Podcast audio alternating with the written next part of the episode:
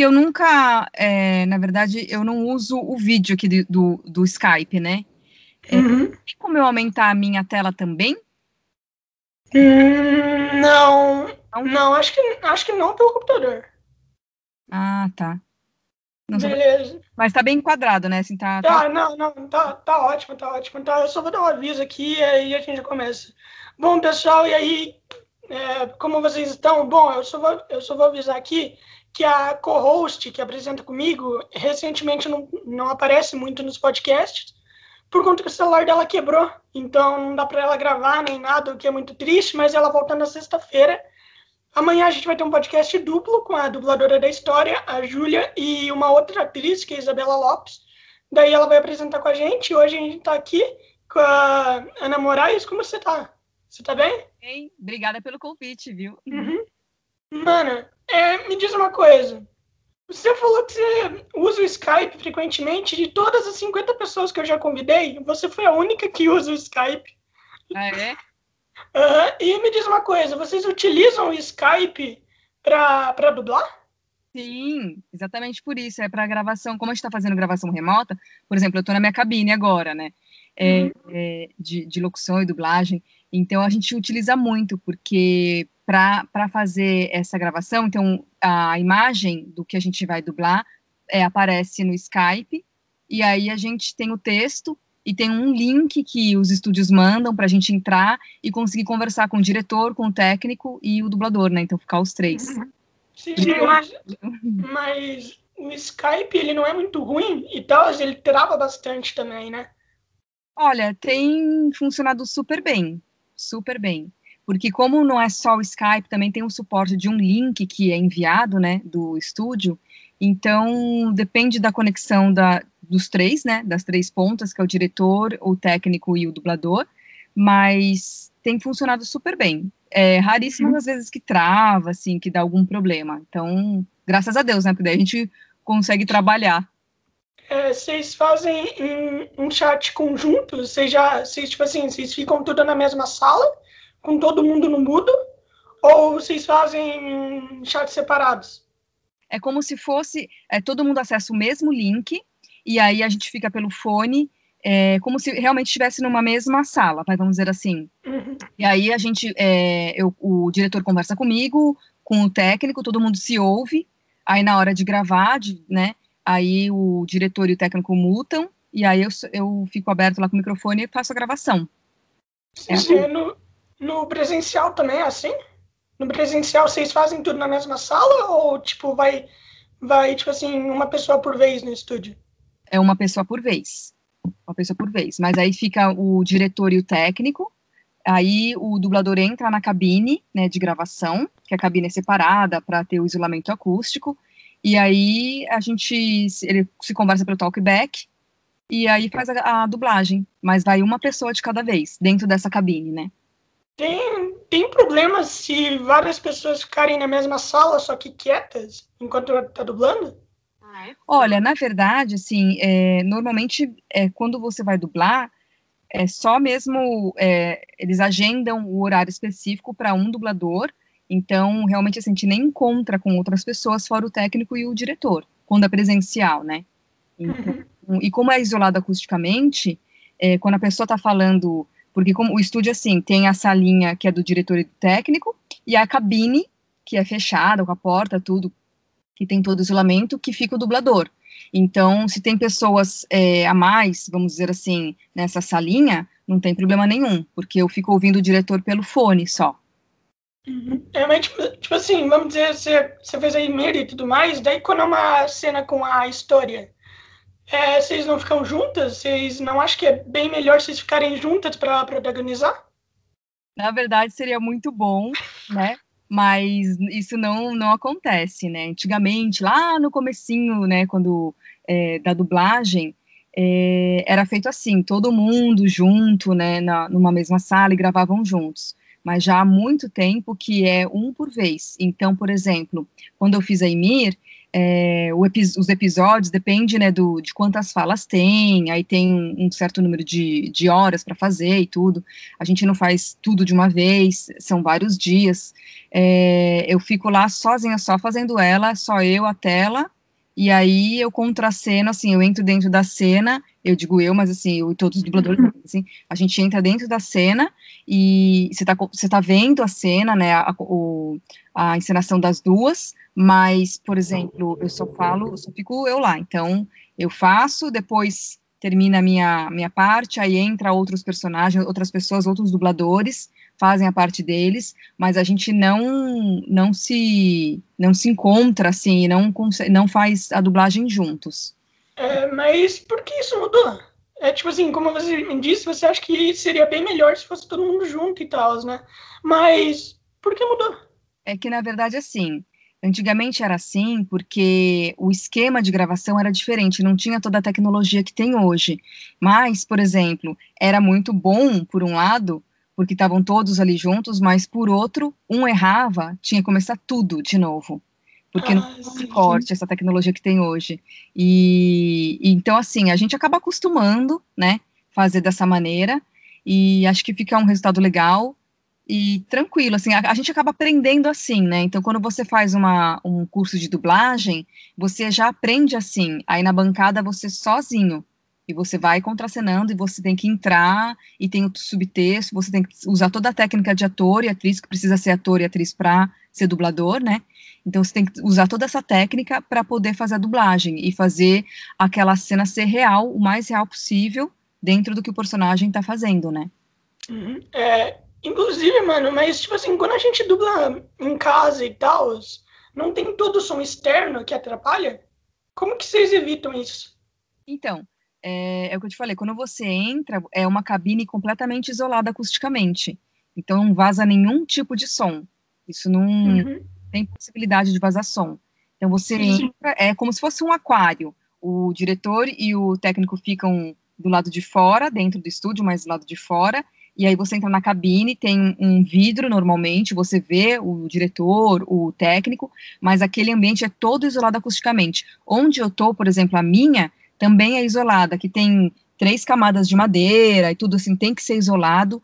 Em casa não é tão, tão perfeito quanto no estúdio, porque eu nem, nem tenho, nem teria condições de fazer um isolamento perfeito, não é 100%. Mas, mesmo assim, tem que ser um ambiente o mais isolado possível, para não vazar nenhum som, som ambiente. Mas, por exemplo, como eu estou em casa, é, e aqui eu estou num quarto que tem uma janela tal, quando passa, de repente, um helicóptero, aí dá para ouvir. Cachorro late, aí tem que parar, esperar o cachorro latir, aí continuar. Mas é assim, vai dar certo. ah, cara, oh, é, me diz uma coisa, a Ymir foi a personagem mais famosa que tu já fez? É que assim, é, como é anime, eu não tinha, na verdade, assim, eu não tinha costume de assistir anime, eu não conhecia o universo anime, então foi o primeiro que eu fiz. Então foi minha, assim, a, a porta de entrada foi a Emir.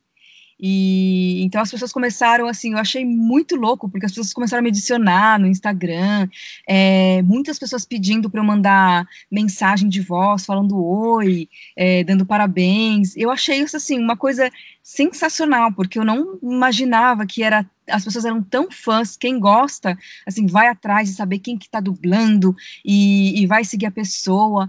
Eu achei, assim, fantástico. Então, Sim.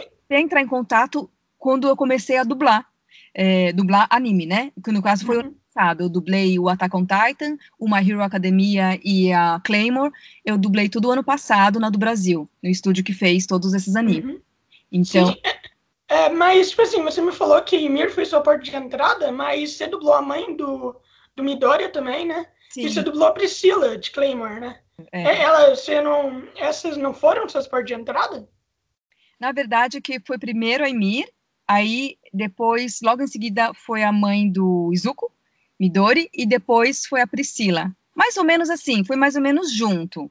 Mas, uhum. aí, pelo que eu percebi, a Ymir, né, porque o, o Attack on Titan, eu percebi que, é, sei lá, acho que as pessoas gostam mais, ou mais, mais conhecido dos três, né, e também a, o do My Hero, que também é conhecido, eu fiz a, a mãe dele, assim, fez, foram algumas participaçõezinhas, né? Não foi muita coisa. Então, eu acho que é por isso que o pessoal assimila mais com a Ymir, né? Uhum. É que a mãe do Midoriya aparece muito pouco. É... Peraí, então, então quer dizer que a dublagem de, de Attack on Titan veio antes da de Boku no Hero? De My Hero Academia? É, é, comecei, né, a primeira vez que eu fui, o, o, primeiro anime foi o Attack on Titan, aí uhum. depois, sim, é, logo em seguida eu, eu, comecei, foi assim, mais ou menos o mesmo mês, mas o primeiro foi Attack on Titan, foi a Emir. Ah, mas aí... Junto, assim. Sim, e sobre Attack on Titan e Boku no Hero, são um dos animes mais famosos da atualidade. Tipo, são hiper famosos. Já tipo, bem, né? Só, só pra ter uma ideia, Attack on Titan já ultrapassou o número de vendas de One Piece também. Já, já aconteceu isso. Nossa. One Piece tá no topo, tipo, há 20 anos. Então. Ó, oh, que legal. É, gigante também. Boku, Boku no Hero também já passou. Então, foda demais, né? Cara, e, inclusive, é, quais filmes você já dublou filme? Tipo, jogo também? Você já, já dublou jogo? Qual, é, eu vi um dia que é bem diferente de dublar, tipo, desenho, filme e, e jogo. Qual é. que é a diferença? Você consegue me dizer? Jogo, né? Os, os games, é, a gente não fala dublagem, é localização, porque é, tem esse nome porque assim você não vê o personagem, você só vê, é, você só ouve o áudio original, você replica o áudio original em português. Então eles falam localização que você localiza na língua, né? É, então é super diferente de todo o resto, porque você ou às vezes você vai na onda, na wave, né? Que é que é onde você vê a tela, porque assim tem a tela que você vê a wave, que é, é a fala em, no, na língua original, uhum. e aí uhum. você vê a tela que tem o roteiro ali, o, a fala que você tem que dar. Então, às vezes você tem que ser, fazer certinho naquele tamanho é, com a respiração, tudo certo. Então, por exemplo, guerra, né? É, se ela tá jogando uma bomba, cuidado, bomba! Você tem que fazer igual a respiração, tudo. É, mas você não vê a imagem. Então, é super diferente por causa disso, né? É, às vezes você precisa ir certinho na wave, às vezes você não precisa ir tão, tão certinho na wave, você pode dar mais uma interpretaçãozinha diferente, aí é, é inserido. Mas realmente assim, é a parte de dublagem, de filme, série, desenho, enfim, realmente é bem diferente e é bem gostoso também de fazer. Eu acho muito legal. Eu fiz alguns games, eu fiz o Spider-Man, o do Miles Morales, é, o 1 e o 2, né? Eu fiz o Range 2, que é uma personagem que foi a, a maior que eu fiz, que é a Lily. É... Ah, tiveram alguns. Ah, eu fiz o Assassin's Creed Odyssey e Valhalla. Então, é, participações que não foram de grandes personagens, mas foram umas participações legais, assim, que, que eu curti fazer e que alguns foram até, tiveram bastante fala, enfim. Uhum. Mas é isso. E quem que você dublou no jogo do Homem-Aranha? No 1, eu dublei a Rose, que era a, a mocinha que ficava na, no museu, que ela recebia a, a Mary. E eu fiz várias vozes de. É, tinha do pessoal na rua, de policial, fiz muita policial, muita. Que mais? Ah, esse no 1. No 1. Um. No 2, no Miles Morales, eu fiz. É, foi que eu realmente eu fiz mais policial. Fiz também uh, pessoas que estavam na rua e viam o Spider-Man. Então, no 2 eu não tinha, não tinha, não tive uma personagem com nome, nada, era só, só o pessoal que ficava lá na rua, ou, ou as policiais mesmo. E, e como que é dublar figurante, sabe? Dublar a galera que tá na rua. Você acha chato? Não, é tão legal quanto, assim, só que você tem menos fala, né? Então, por exemplo, personagem, você, tem muito mais fala, você tem toda uma gênese, né? Você tem a história da personagem, é, o que ela tá fazendo ali, como que ela é, a personalidade dela. Uh, os figurantes, que você chama, né, que a gente fala que são as pontas, é, são, é, às vezes, assim, não tem uma historinha, ele aparece ali numa cena para fazer alguma coisa e, e, some, sabe? Não tem uma continuidade. Mas é tão legal quanto. Eu acho que assim, tudo a gente a gente não escolhe, né? É, você faz, dependendo do personagem, quando é personagem grande, você faz teste, você pode passar ou não, e as pontas é, você recebe quando você chega no estúdio, você sabe o que, que é. Ah, tá, vai fazer uma policial. Ah, vou fazer agora uma, uma ladra. Ah, eu vou fazer agora uma mãe que tá com o filho, tá correndo e o filho cai no meio da rua, sabe? Coisas assim. Uhum. E aí você faz o que tiver ali pra. da, da cena, né? Mas é super uhum. legal. Eu, eu, na verdade, assim, tudo é gostoso de fazer. É divertido é... também. Inclusive, mano, é, como que tu surgiu na dublagem, velho? Tu, tu sempre quis ser dubladora? Não, na verdade, assim, eu, eu me formei em rádio e TV, fiz pós-graduação em marketing, aí eu trabalhei durante 10 anos em, no mundo corporativo, na verdade, eu trabalhei na, em TV aberta, né, na Rede Globo, na TV Cultura, na TV Gazeta, depois eu fui para a TV por assinatura, eu trabalhei na Sky e na Telefônica, que é Vivo hoje, né, na verdade, né, é, e depois, o meu último emprego de CLT ali, com carteira assinada, foi na Cinemark. Eu fazia programação de filmes do Complexo do Rio de Janeiro. Então, todos os cinemas do Rio de Janeiro eu que programava os filmes. Mas aí, é, isso foi em 2013, foi meu último. Aí, em 2014, eu entrei num curso de teatro, porque assim, eu já tinha feito, como eu fiz faculdade de rádio TV, já tinha feito é, curso de locução. Então, eu já era locutora, eu me especializei, fiz alguns cursos no Senac de locução, e aí depois eu falei, putz, eu queria ampliar esse trabalho com a voz, que eu acho legal, e eu quero começar é, a trabalhar com a voz, não quero mais trabalhar em empresa, não acho mais legal, não é para mim. E aí eu fui buscar, fui fazer curso de, de teatro, pensando exclusivamente em dublagem.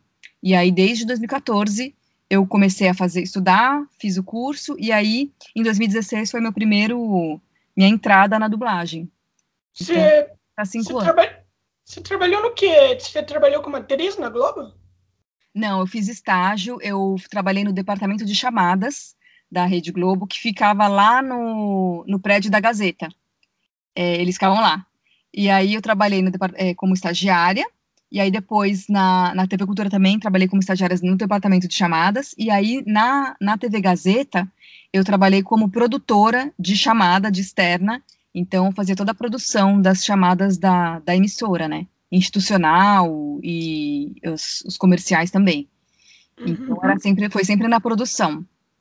E qual foi a primeira personagem que tu dublou? Foi, foi difícil para você? Foi. A primeira vez? A primeira personagem que eu peguei, assim, foi um, um presente, um...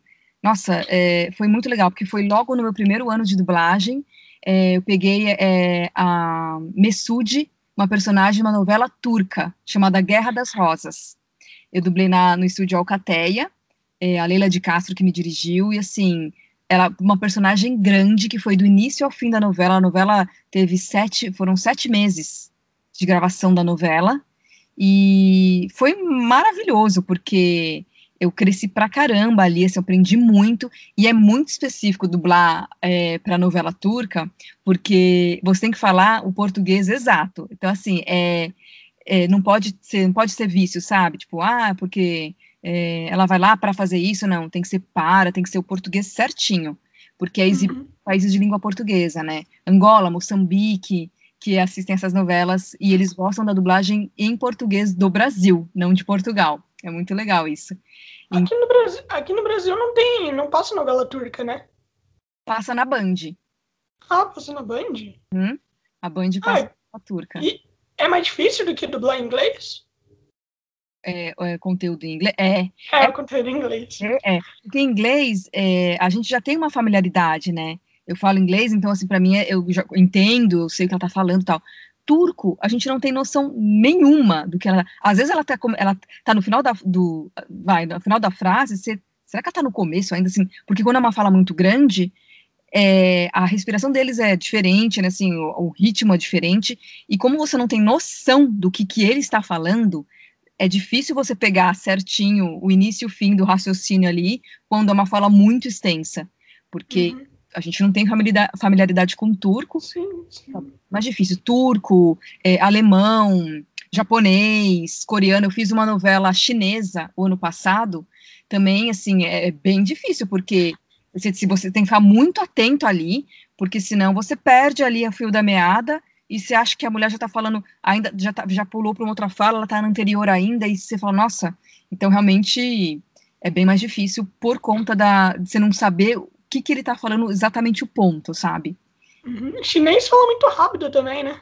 fala e a construção deles é completamente diferente. Eles não abrem, não articulam muito como a gente, então a boquinha fica mais fechadinha, e aí, aí eles, eles emitem o som, e é mais a boquinha mais fechadinha. Então é, tem as, é, você tem que dar intenção, mas eles são mais contidos. Então também assim, você não você tem que ficar muito atenta na, na boquinha, mas ao mesmo tempo é, a, a, a, construção da frase é completamente diferente. Uma palavra deles é uma palavra imensa nossa e vice-versa. Então aí fica meio, meio complicado. Dublar conteúdo japonês é mais fácil do que dublar conteúdo chinês? Olha, eu achei mais ou menos a mesma coisa, assim, porque nem entendo nada de nenhum de outro, então assim, eu não vi tanta diferença assim. Mas o japonês que eu dublei foi no, no anime, né? Então, o anime, assim, é mais exagerado. Então, assim, é muito gostoso por isso. O chinês foi uma novela, então eram personagens reais. Então, é bem diferente também, assim. Cada conteúdo que a gente dubla é, assim, é completamente diferente um do outro. Game, anime, série, filme, é... Assim, é, é muito diferente um do outro. Tem, aí tem reality também, eu faço bastante reality, então também é completamente diferente de todo o resto, de novela. Então, uma coisa, nossa, assim, é um universo muito amplo, sabe, de, de atuação mesmo. Uhum. É, qual foi a língua que você mais teve dificuldade de dublar? Eu acho que foi o chinês. Foi o chinês porque, justamente assim, porque é, assim, é muito, muito, muito, muito diferente, muito difícil, não dá para saber nada. O turco, elas ainda, elas têm como, a novela turca é, uma, é muito boa, as novelas turcas são muito boas, e elas são bem mais expressivas. Os chineses, eles são mais contidos nas expressões, então é mais difícil por isso, porque eles são muito contidos, assim, na, na fisionomia deles. Então, achei que foi mais difícil. Mas, tipo assim, é, mas tipo, tu falou também que tu dublou alemão, né? é. coisa alemã e tal. Não, não é difícil, não deveria ser mais complicado, por conta que eles falam, tipo assim, muito rápido mesmo. É, mas não é mais difícil. Eu não, eu não achei, pelo menos. Eu foi a semana passada, dublei um filme, é, fiz uma participação num filme alemão e por incrível que pareça, ainda o chinês para mim foi o mais difícil de todos. Até o momento, chinês ganhou. É, tem gente que utiliza aqueles fones de ouvido, né, para dublar e tal. É esse, qual é a diferença de fazer a dublagem sem o fone de ouvido e com o fone de ouvido? A gente não faz sem fone, é sempre com fone. Eu vou te mostrar, eu tenho um fone aqui, a gente usa assim, ó, o fone. Você usa um numa, numa orelha, não sei se dá pra ver, e o outro fica aqui em cima. Essa orelha fica livre. Porque nesse, nesse por exemplo, né, no, em um fone que eu tô, que tá na minha orelha, eu ouço original, e com esse que tá fora, eu me ouço, que é importante eu me ouvir porque a gente não pode usar os dois porque abafa e você não consegue se ouvir. Então é muito importante a gente ouvir, eu ouvir o que eu estou dizendo, né, nitidamente, e a, ao mesmo tempo eu vou acompanhando o original. Então a gente não tem, não existe dublar sem o fone, a gente sempre usa o fone, até porque pelo fone você ouve o diretor, o técnico, então além das orientações, você tem que ouvir o original. Então não tem como você dublar sem fone. Tem, tem curso para dublagem, mano? Pra, tipo assim, melhorar a voz e tal? Sim, tem. Dublagem, assim, é, tem um, o que eu fiz, assim, que assim, eu sempre indico porque é o curso que eu fiz muitos cursos, mas o que, assim, para mim o que me deu maior base foi o curso da do Brasil, que é um curso de um ano, só que no curso da do Brasil você precisa já ter o DRT, porque é um curso de especialização, né? Então você precisa já ter o DRT de ator e aí, quando você tem o DRT de ator, você, você vai na do Brasil, você faz durante um ano é, esse curso, que eles ensinam todas as técnicas, além de técnicas de PNL, que é muito importante, é, que é programação neurolinguística. Então, você saber fazer o rapport entre, entre você e o personagem, para você respirar no momento certo, para você entrar na cena é, de verdade e sentir aquela emoção porque não dá para fazer fake. Um grito você não faz fake, você faz ah! Tem que gritar mesmo. Por exemplo, no Attack on Titan, as cenas da, da Ymir, que ela vira titã, que fica lá, que eu falava que assim, é, parece que ela tá rosando. Tem que fazer, eu saía com dor na garganta, porque você tem que fazer realmente o som.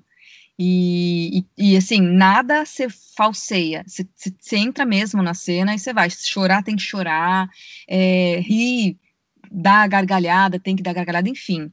É, então, você precisa ter toda essa base de teatro, né, que te dá todo esse esse rapport com o personagem, todo esse conhecimento, subtexto que tem entre uma fala, porque assim, às vezes a gente acha que a gente está dando a intenção, é, porque você tem que dar a intenção na voz, né, uhum. que é uma coisa bem complicada, não é, não é nem um pouco fácil, assim, é bem é, desafiador isso, porque você tem que fazer, falar ironicamente, quando você, quando a pessoa está te vendo, seu, a sua fisionomia, você já dá a entender que você está sendo irônica. Mas quando a pessoa não está te vendo assim, é o personagem, e você tem que passar isso na voz, são outros 500. Então, você precisa de um curso, precisa saber as técnicas, é, para você poder fazer um trabalho legal e convincente, bem feito.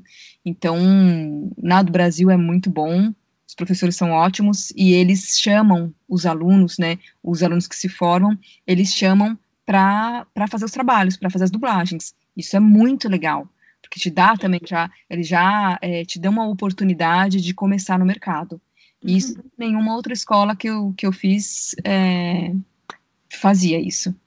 Cara, e até com Titan, os caras gritam muito, né? Eu, eu sinto muita pena do dublador do Levi e do Eren. Os caras gritam bastante. Grita, grita. É ele... fisicamente exaustivo. Uhum, ele, é... Ainda mais eles máquinas, né, mais, mais uhum. intensas, você sai cansado mesmo. Suado, cansado, se passar, acabado. É, quando, tipo assim, vocês vão fazer um grito, por exemplo, um grito de desespero e tal, vocês têm que botar, tipo assim, as memórias tristes de vocês, né, pra, pra ajudar, não é? Não necessariamente. É, dá para você ver, você entra na cena. Como tá só você ali, é, você está com, com áudio no seu ouvido, você está vendo a cena, você tá já, você já começa, né, normalmente quando tem essas cenas de grito, é, cenas bem intensas, você já está ali, é, você já está, você tá participando daquilo. Então você não precisa ter aquela memória emotiva necessariamente. Você pode até puxar dali, mas você pode é, ver na cena o que está acontecendo, se colocar como realmente aquele personagem e você vai sentir aquilo. Então, assim, realmente é, é um trabalho que é, você vai conquistando essas técnicas, você vai conquistando essa veracidade aos poucos. No começo é muito mais complicado, porque no começo a gente pega só pontinha, é, sabe, personagem pequeno. Então, por isso que é um trabalho assim que é, demoram anos para você se tornar um bom dublador, por conta disso também. Uhum. Entendeu? É, quando você começa na dublagem, você começa, tipo assim, dublando figurantes e tudo mais? É, então são as pontas, né? É, normalmente é, você começa assim.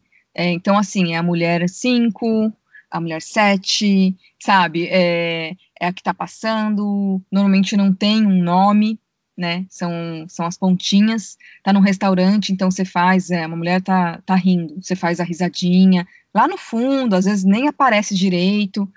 É, vozerio, aí você participa de muitos vozerios. Aí sim, o vozerio são várias pessoas dentro da cabine. Que agora, nessa pandemia, tá todo mundo, cada um na sua casa, né? Na sua fazendo o seu, no seu home studio. Mas é, quando é presencial, quando é vozerio, tá num restaurante, tá numa rua, sei lá, num hotel, num teatro, aí são várias pessoas dentro fazendo, conversando e, e fazendo todos os o, o, que, uh, o, que, o que seria na cena, né? Então, você é no restaurante, você fala, ah, garçom, por favor, nossa, eu gostei dessa comida. Ah, e você vai falando, vai falando, vai falando, para fazer o vozerio, para preencher tudo aquilo, né?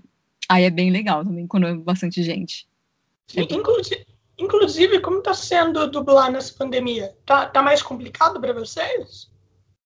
Na verdade, não, porque, é, assim, todos nós, dubladores, tivemos que nos adaptar. Então, no ano passado, quando começou tudo isso, por exemplo, eu não tinha cabine, é, aí você tem que ter uma internet boa para não cair a conexão justamente no meio do, da, da dublagem.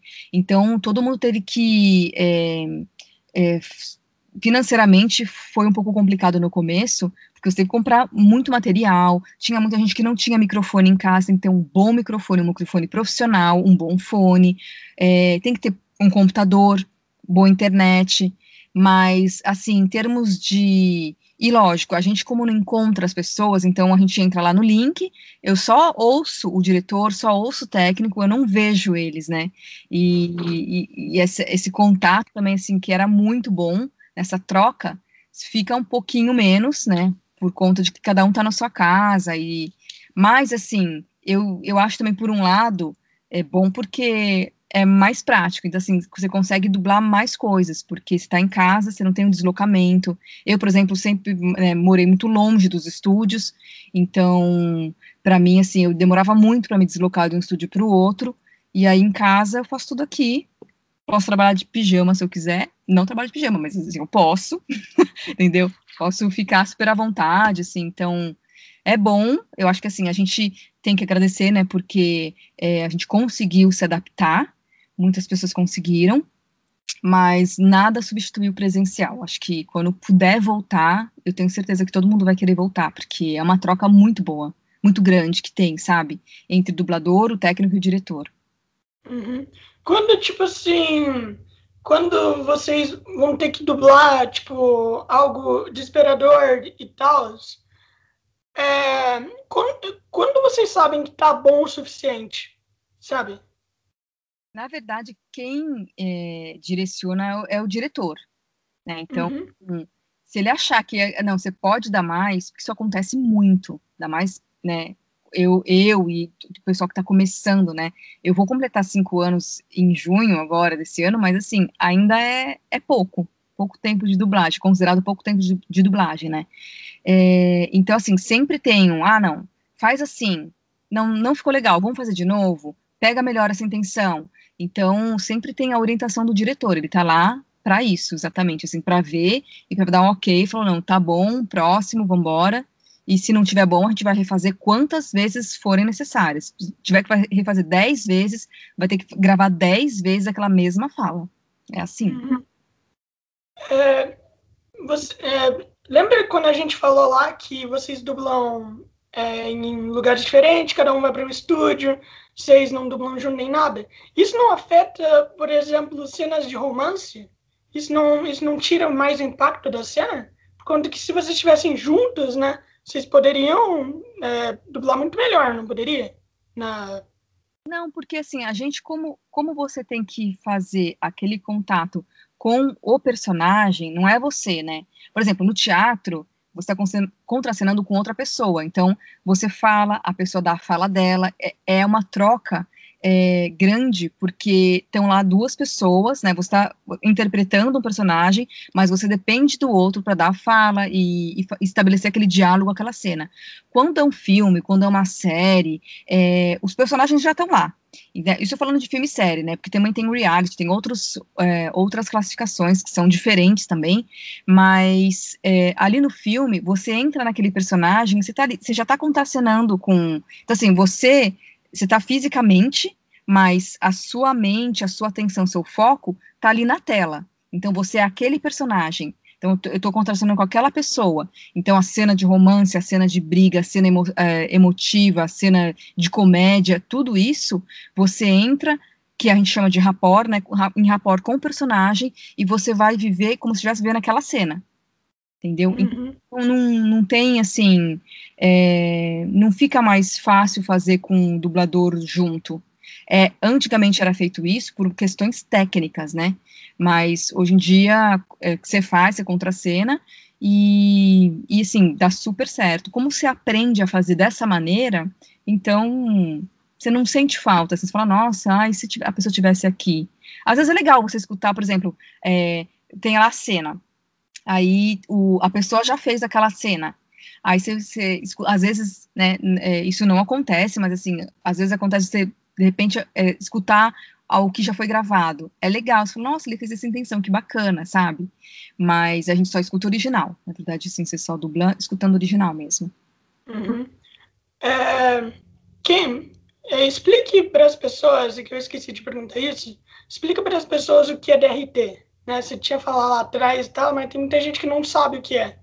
O DRT é o registro que você precisa ter na, no Ministério do Trabalho é, para atuar como ator ou atriz. Então, por exemplo, você faz um curso de teatro, É, e aí, ao final do curso, é como se fosse é, uma graduação.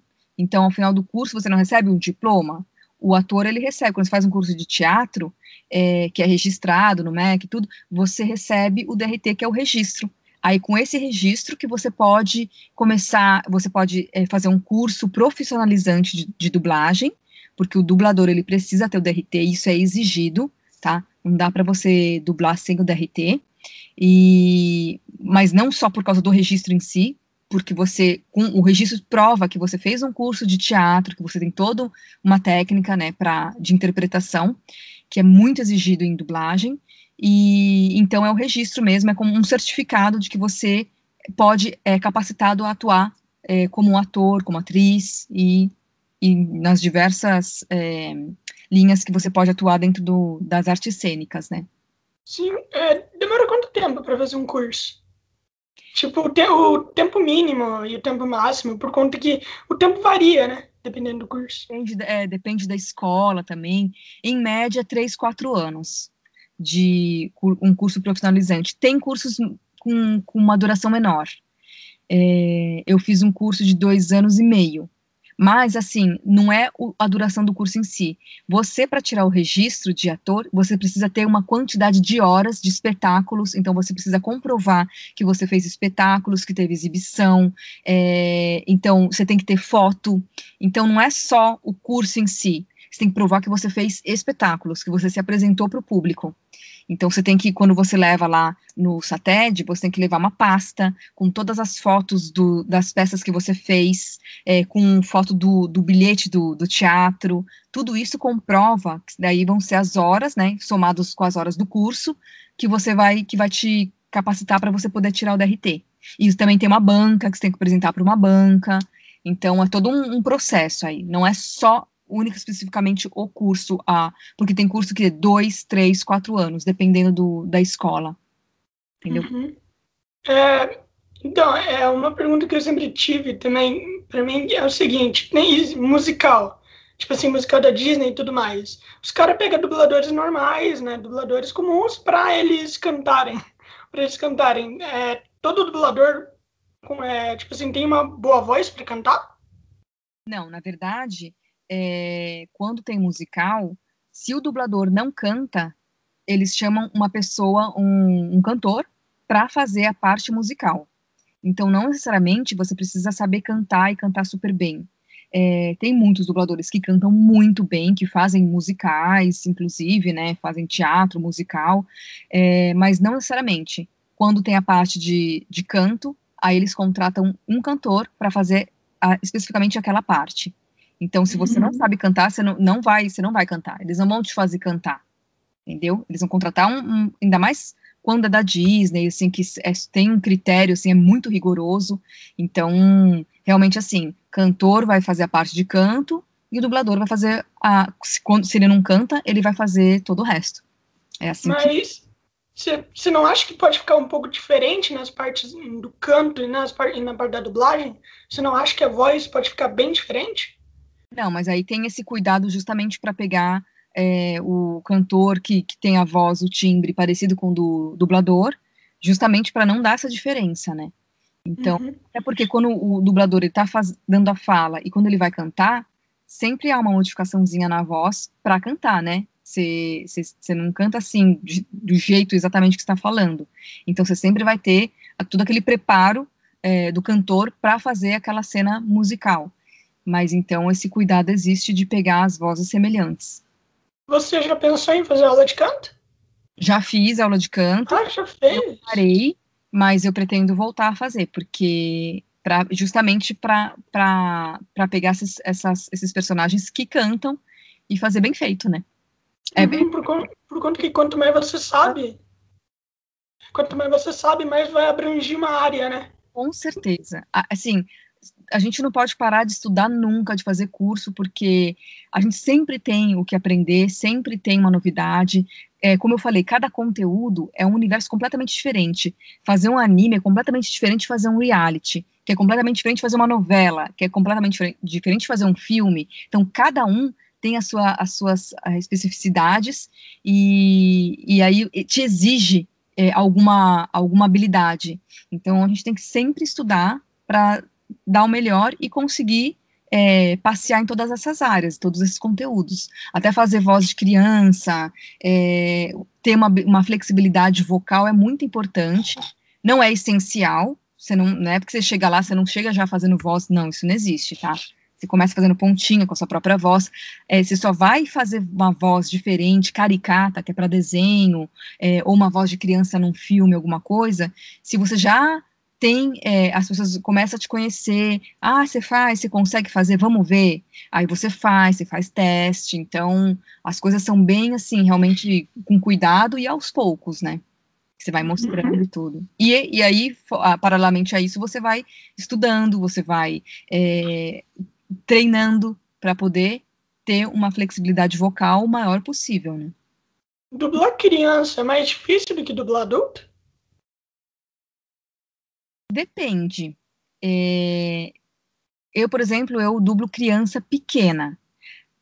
Tem uma certa idade que eu acho que já fica um pouco mais difícil, né? Adolescente e tal, assim, você vai mudando a, a voz, mas eu, como eu tenho facilidade para fazer criança ou uma voz mais de criancinha, assim, então para mim é tranquilo. Mas agora tem pessoas que acham que é mais difícil e depende muito, porque assim é, a naturalidade da criança, que é, eu acho que o X da questão de pegar, sabe? Porque fazer uma voz caricata infantil é uma coisa, fazer uma voz natural de criança é outra, né? Assim, para você passar, ah, às vezes você escuta e fala, ah, isso aqui foi um adulto que fez.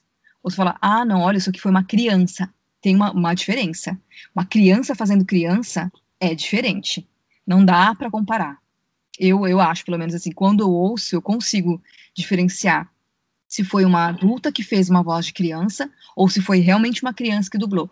É que é, trabalhar com criança para o estúdio é um pouquinho complicado, porque tem que ter a autorização do pai, então, assim, tem também o negócio do trabalho infantil, que, então, assim, tem uma série de cuidados que o estúdio tem que ter, que nem sempre ele consegue trabalhar com a criança, aí tem que chamar um adulto para fazer a, a parte da criança. Normalmente é assim uhum.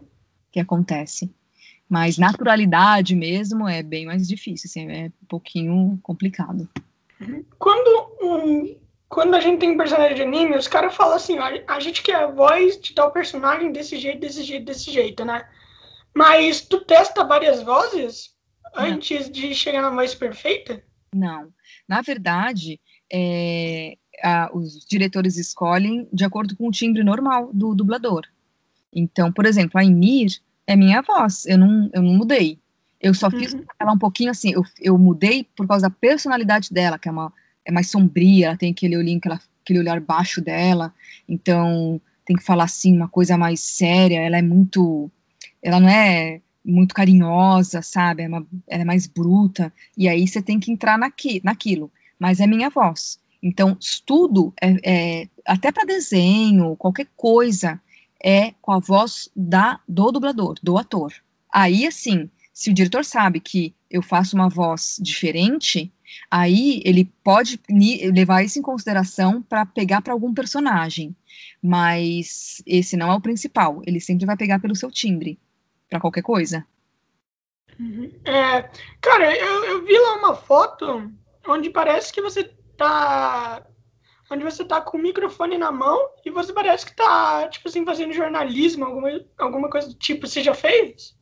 É, então, eu faço, eu fiz durante dois anos, eu, eu apresentei o jornal da BEP, que é o jornal da Associação Brasileira de Empresas de Tecnologia Pública, que é ligado ao governo, a sede em Brasília. Então, eu fazia essas apresentações eu sou apresentadora também, então eu faço apresentação para editoras de PNLD, de EAD, que é curso à distância. Uhum. Também trabalho com isso, paralelo ao meu trabalho de dublagem, de locução. Eu sou apresentadora e também faço narração de audiolivro. Que a gente tem que, assim, você é, vai, atua em tudo o que dá para fazer, né? Trabalho de atriz também, né? Mas o de atriz não é tanto quanto o de apresentação, de dublagem, locução e narração, né? No caso. Uhum.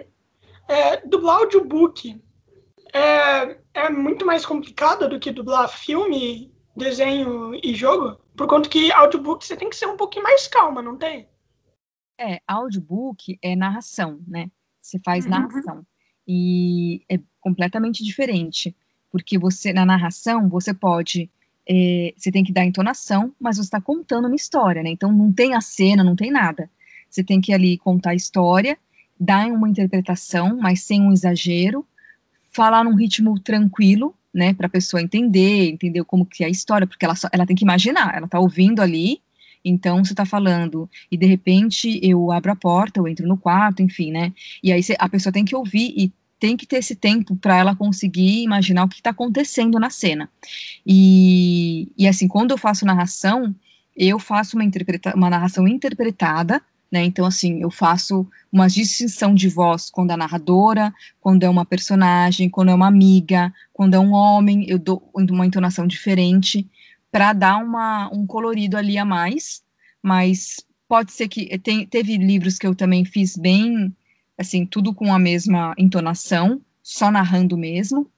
Então depende muito do livro, depende muito do livro. É, livro infantil, eu fiz o é, Renações de Narizinho para Storytel, e eu fiz todos os personagens que tinham lá. Fiz a Narizinho, fiz a, a Tia Anastácia, eu fiz o Pedrinho, o Grilo, o Gato Félix, tudo que tem ali, eu porque eu gosto de fazer isso, então eu tenho uhum. uma, uma, facilidade em, em criar voz, e aí eu usei isso e fiz. Mas tem outros trabalhos que não que eu não fiz nenhuma voz diferente, que você já faz quando são livros mais sérios, ou são temas que não, não cabe essa interpretação, ou livros mais adultos, que também não cabe muita interpretação, então, cê, cê, dependendo do estilo literário, né, e do público, aí você vai se adequando. Então, é bem diferente, bem diferente mesmo, assim. Um audiobook você narra tudo de uma vez? Tipo assim, tudo em um dia só, ou... Hum. ou ah é, assim, possível, porque, por exemplo, eu, eu terminei, eu fiz o Morro 200 Uivantes, tinha quase 500 páginas. É. Então, assim, a narração, ela é exaustiva, porque você, por exemplo, é, o que eu acho, assim, confortável para mim, para não ficar com dor de garganta, não ficar cansada, é mais ou menos uma hora por dia, mas às vezes assim, tem dia que eu gravo, tem dia que eu não gravo. Eu não gravo todo dia sequencial para não cansar e não desgastar a voz, porque, por exemplo, em uma hora, no máximo, eu gravo no máximo 30, 35 páginas. Eu não passo disso em uma hora, porque aí fica muito desgastante, fica muito cansativo. Principalmente se é um livro que você está fazendo outras vozes. Nossa, aí cansa demais cansa demais. Então, assim, você vai dando. E assim, como tem um prazo, né, um prazo um pouco maior do que outros produtos, vamos supor, né, de, do que uma dublagem, alguma coisa assim, é, aí você consegue dimensionar o tempo que você vai ficar, você vai, você vai ler e você vai gravar. Né, então, você consegue é, decidir o que, que você vai fazer. Mas, normalmente, assim, é uma hora, eu acho que é o máximo pra, por dia para uma narração. Senão, uhum. cansativo. Sim, é, voltando para dublagem, todo dublador pode ser, dire... pode ser diretor de dublagem? Pode, desde que ele tenha um certo tempo de, de carreira como dublador. Então, você não pode, por exemplo, você faz um curso, você em um ano você vira diretor. Até porque você tem que saber muito bem é, o ofício para você dirigir. Então, você não pode dirigir uma coisa que você não conhece, né? Então, o mínimo, se eu não me engano, é, são sete anos de dublagem, né, como uhum. dublador, para você poder começar a dirigir. Ah, sim. Então, então, na sua opinião, sete anos de dublagem já pode, tipo assim, se considerar meio que um expert na dublagem ou tem muito ainda que aprender? De jeito nenhum. De jeito nenhum. Aí, assim, eu, lógico, vai de cada pessoa, né? Mas uhum. eu acho que, assim, você nunca vai se considerar um, um expert no negócio, porque cada conteúdo, cada personagem que você pega te, é diferente. Então, não dá para você prever ou, ah, eu já fiz tudo, não tem mais nada de novo. Isso não existe. Porque cada hora aparece uma coisa diferente, cada hora tem um filme, sei lá, tem uma pessoa que é um gago, ou sei lá, você vai pegar uma que você nunca tinha feito antes. Porque, como a dublagem se dubla pouco no início, nos três primeiros anos, são três primeiros anos complicados, porque você faz assim, são pontas, são personagens pequenos, até você começar a pegar personagem que tem nome, que vai do começo ao fim, demora, demora. E, inclusive, você é locutora, né, mano? Você é locutora. E todo mundo que faz dublagem pode ser locutor também, por conta que, por conta que eu sei que o, o Bruno Casimiro também é, né? Daí eu fiquei com essa dúvida. Todo dublador pode ser locutor? Pode, na verdade, assim, nada te impede de fazer uma locução, desde que você conheça as técnicas de locução, porque fazer uma locução comercial é completamente diferente de dublar. Então, assim, então você pega um comercial, é, a, o jeito que você coloca a sua voz, é, a entonação que você dá é completamente diferente de você pegar um, uma, uma, personagem numa dublagem. Então, se você souber a técnica, você pode fazer uma locução tranquilamente, mas você tem que saber a técnica. Então, é uhum. sempre bom, né? Normalmente, as pessoas elas fazem curso também. Então, eu sou, por exemplo, é, é que eu, eu fiz o inverso, né? Eu comecei como locutora e aí depois que eu comecei, fiz curso e virei dubladora. Mas quem faz o caminho inverso, que é dublagem e locução, é, inevitavelmente vai ter que fazer um curso para aprender a técnica, para poder fazer, ser um bom locutor. Uhum. É, todo personagem te ajuda a evoluir na dublagem e tudo mais, mas qual foi a personagem que, tipo assim, mais te ajudou com isso? Que mais me ajudou? É, que mais te ajudou. Eu acho que foi, eu acho que foi a Messude da, do Guerra das Rosas, que foi minha primeira grande personagem, porque eu tava no começo, é, novela turca ela é muito específica, então você tem que falar tudo certinho, tem que ter uma ótima dicção, e, e como foi, foram seis ou sete meses, assim, direto de novela, foi muita coisa de uma vez só, assim, então eu acho que é, foi a que mais me marcou, e que, e que eu acho que eu, eu eu cresci muito com aquela personagem. Se eu pegasse hoje, ia ser completamente diferente, completamente diferente. Mas eu acho que tudo acontece no momento certo, sabe? Eu tive uma sorte também, porque nem todo mundo que começa, logo no primeiro ano, pega um personagem grande, como eu peguei numa novela, né? Uhum. Mas, é, eu, sem dúvida, essa foi a, foi a primeira e foi o que mais me marcou mesmo, assim.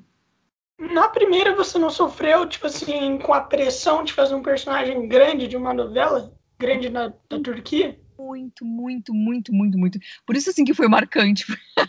Porque, assim, eu chegava, assim, eu chegava já, eu ficava nervosa antes de começar a dublagem. Assim, eu chegava no estúdio, falava, ai, meu Deus, respira, calma, calma, não, vai dar tudo certo, eu vou conseguir. Mas, assim, nossa, eu ficava muito nervosa. Até hoje eu fico assim, o nervosismo acho que faz parte, porque quando você pega uma coisa diferente, às vezes quando você pega um diretor que não te conhece, tudo assim, né?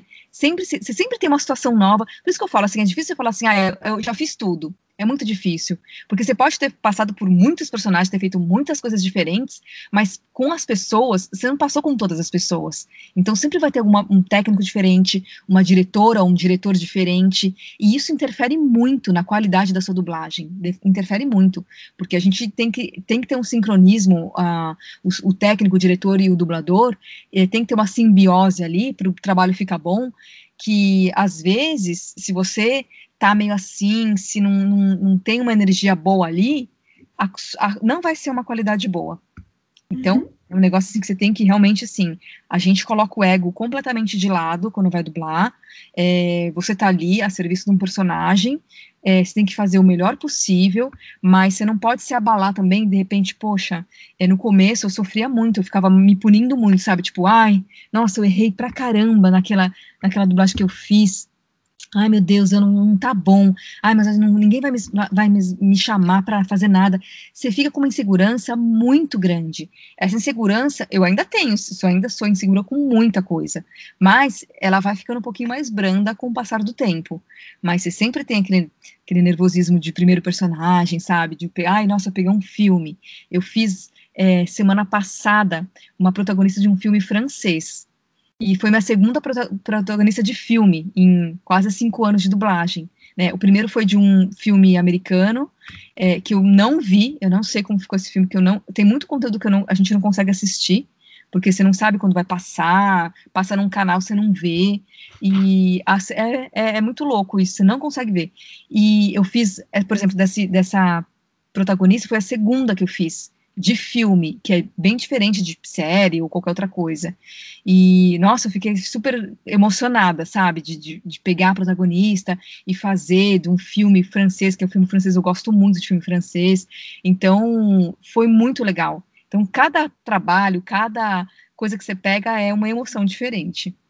Todo, é, todo dublador consegue dublar personagens de outros países sem ser os americanos? Sim, sim. Por exemplo, eu fiz é, esse filme francês, fiz um filme alemão, fiz a, a novela chinesa. Então, assim, é, você. Porque, assim, quando você chega no, no estúdio, você não, a não ser que você tenha feito um teste antes para algum personagem específico, quando você não faz teste, você já chega no estúdio, você não sabe que você vai dublar, você não tem é, o roteiro antes, você chega na hora, na bancada, tem, pega o roteiro, aí o, editor, o diretor fala, olha, esse filme é assim, assim, assim, a sua personagem, o nome dela é tal, ela é uma, ela é uma mulher é, muito assustada, ela é uma mulher fraca, ela tem problema de autoestima, ela tem isso. Então ele vai te dando todas as características da sua personagem para você entender, você entrar nessa personagem e aí você começa. Então assim, se é um filme é, coreano, é, japonês, alemão, chinês, turco, africano, sei lá, qualquer que seja a nacionalidade, você vai fazer, você vai pegar, você independente do original, que você vai, é óbvio, né, que quando são outras línguas que você não tem costume, são mais é mais difícil você pegar o ritmo, mas por causa uhum. do mas você consegue fazer tudo, tudo. Tem, tem algum dublador que você queria muito conhecer? Que conhecer? Ai, tem bastante, viu? Bastante. Deixa eu ver na minha cabeça. Eu acho que assim, eu consegui conhecer os que eu mais tinha afinidade, assim, que eu já ouvia mais, sabe? Agora, tem muito dublador do Rio de Janeiro que eu gostaria de conhecer, que faz esses, sabe, que tem, são os filmes da sessão da tarde, de, lá, de repente, quando eu era criança e, e eu ouvia a voz, que, que ficam no Rio, né? Porque tem muito é, o eixo antigamente tinha muito assim o eixo Rio São Paulo. Hoje os dubladores, muitos dubladores do Rio vieram para São Paulo porque o mercado lá no Rio começou a ficar um pouco mais complicado né, na dublagem. Então muitos vieram para cá. Mas os, os, cariocas, eu acho que assim eu gostaria de conhecer a maioria, assim, a maioria. Uhum. Eu, eu, eu não me lembro onde eu vi, mas eu vi que tinha uma treta entre a dublagem do Rio e de São Paulo. Né? Daí, tipo assim, os dubladores do Rio de Janeiro não, é, falavam que dublar no Rio de Janeiro era melhor e os dubladores de São Paulo, dublar no, em São Paulo era melhor. É isso mesmo? Ah, isso teve uma época, mas, sinceramente, por exemplo, tanto é que hoje é, os muito dublador carioca veio para São Paulo, né? É, uhum. é coisinha boba também, né? Porque acho que é, estamos todos no mesmo mercado, né? A gente trabalha com a mesma coisa, então não tem porquê, né? Eu nem acho que hoje em dia é muito assim mais antigamente, que eram dois polos bem assim, porque era, era só Rio São Paulo. Hoje tem muitas praças, tem muita, é, tem estúdio no interior, tem em Belo Horizonte, tem no Sul, Paraná, Curitiba tem também estúdio de, de dublagem. Então, antigamente era muito assim, só Rio São Paulo. Então sempre cria aquela coisa, né? Paulista com carioca, sempre teve isso desde sempre. Então é igual o brasileiro com o argentino, né? Mas eu acho que no, no fundo não, isso aí não, hoje em dia já não tem mais. Não tem mais. Uhum. Beleza, mano. A gente já tá ficando com quase uma hora aqui. Eu, eu, tem algumas pessoas me mandaram perguntas para eu fazer para você, então eu vou te fazer elas. Uma pessoa me perguntou é, o que você acha das fan dublagens que fazem no, no YouTube? Você acha que é tão boa quanto a dublagem que vocês fazem? Eu acho muito legal. Eu gosto, eu vejo algumas. Mas, lógico, assim, não dá para comparar quando você compara com profissionais, né? É, uhum. Tipo assim, tem muita gente que é muito boa no que faz, de fã dublagem, mas é, eu, eu, como profissional de dublagem, não poderia né, chegar e falar, nossa, olha, realmente tem coisa que é melhor. Não dá para comparar porque o profissional da dublagem, ele está ali e ele se preparou muito, ele estudou, então ele conta com diretores, é, com toda uma técnica que o, o, pessoal que faz a fã dublagem, que pode ser muito bom e tem um grande potencial para ser dublador profissional, né, muitos ali têm, é, não dá para comparar, assim, são produtos diferentes, mas eu não tiro a qualidade de muitos que eu já vi muito, muito bacana, mesmo. Sim, inclusive o dublador do Eren, né, tem, tinha um canal, eu não sei se você sabe, mas ele tinha um canal também que, que ele fazia fan dublagem e tal. Muito ah, bom. Yeah. O, o Dublando Coisas, que ele, o canal dele hoje em dia, Dublando Coisas, eu, cara, eu vejo o canal desde 2015, o canal dele. Antes mesmo dele dublar o Eren. E ele cantava, ele cantava É, tipo assim, ele descrevia o trailer, mas cantando. Era muito legal isso. Ah, olha. Sim, era muito bom. Eu gostava bastante. Era um dos maiores canais de dublagem que tinha. Daí era muito legal. É, daí me perguntaram também hum. sobre o mercado de anime. Você acha que está crescendo muito? Qual você acha que é o futuro? Você acha que tem muito futuro a dublagem de anime aqui no Brasil? Acho principalmente depois que veio a Funimation, é, com, trazendo uma, uma, plataforma que agrega muitos animes. Então, eu acho que o negócio retomou aí. E eu acho que só tem, só tem a crescer. Tem mais uma plataforma, se eu não me engano, não tem? Crunchyroll, né? Isso, é. é. Mas eu acho que tem mais uma. Eu não lembro, eu acho que eu vi em algum lugar um outro nome. Mas agora eu me fugi da memória. Só mas tem Funimation e Crunchyroll, não tem não? Não tem uma outra parece que eu vi, não sei se está tá no Brasil ou não, mas, enfim, eu acho que é um mercado, assim, que, que só tem a crescer, porque além da Funimation, né, que é essa plataforma que agrega todos os animes, é, por exemplo, o, os animes, o Attack on Titan, se não me engano, tá na Load TV também, não é?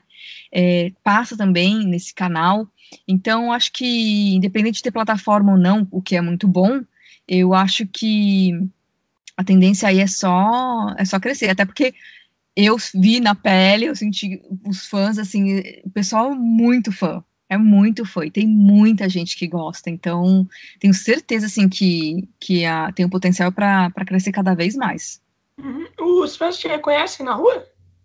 Não, não é na rua, assim, é de buscar meu nome no Instagram. E aí eles me acham no Instagram e sabem que eu, du, que eu dublei, às, vezes eles sabem, sabem mais que eu, assim, é impressionante, sabe? É, aí me acham, aí eles mandam, tipo, ah, você pode me mandar áudios falando é, com a voz da Emira, você pode mandar áudio fazendo, falando parabéns, você pode mandar um áudio dando um oi. E isso é uma coisa tão nova para mim, assim, que eu falei, nossa, gente, que loucura, mas que legal, que eu não sabia que era assim. Então, por isso que eu falo assim, eu acho que é, o pessoal gosta, vai atrás, saber quem que fez o quê, que estúdio que fez. Eu acho isso muito legal. Muito legal mesmo. Então tem um potencial uhum. grande aí. Uhum. Sim, mas você já foi reconhecida na rua? Já. Já reconheceram assim, minha voz, mas de comercial, porque eu faço muito comercial de TV também. E, e aí, quando eu fui é, numa clínica a, de dentista, a, a secretária falou: você já fez comercial, não fez? Eu falei, nossa, já. É, ela, ai, que legal, sua voz é muito. Já, já ouvi sua voz em algum lugar e tal, mas de reconhecer pela voz, não por. Porque a gente nem, né? Muita gente não, não me conhece, então não sabe o que, que eu fiz, assim, não sabe como, como, como é meu rosto, nada, porque a gente fica muito no, ali atrás, né, da, da tela. E uhum. tudo bem também, é ótimo, né? Então. Sim. Dublar comercial é difícil?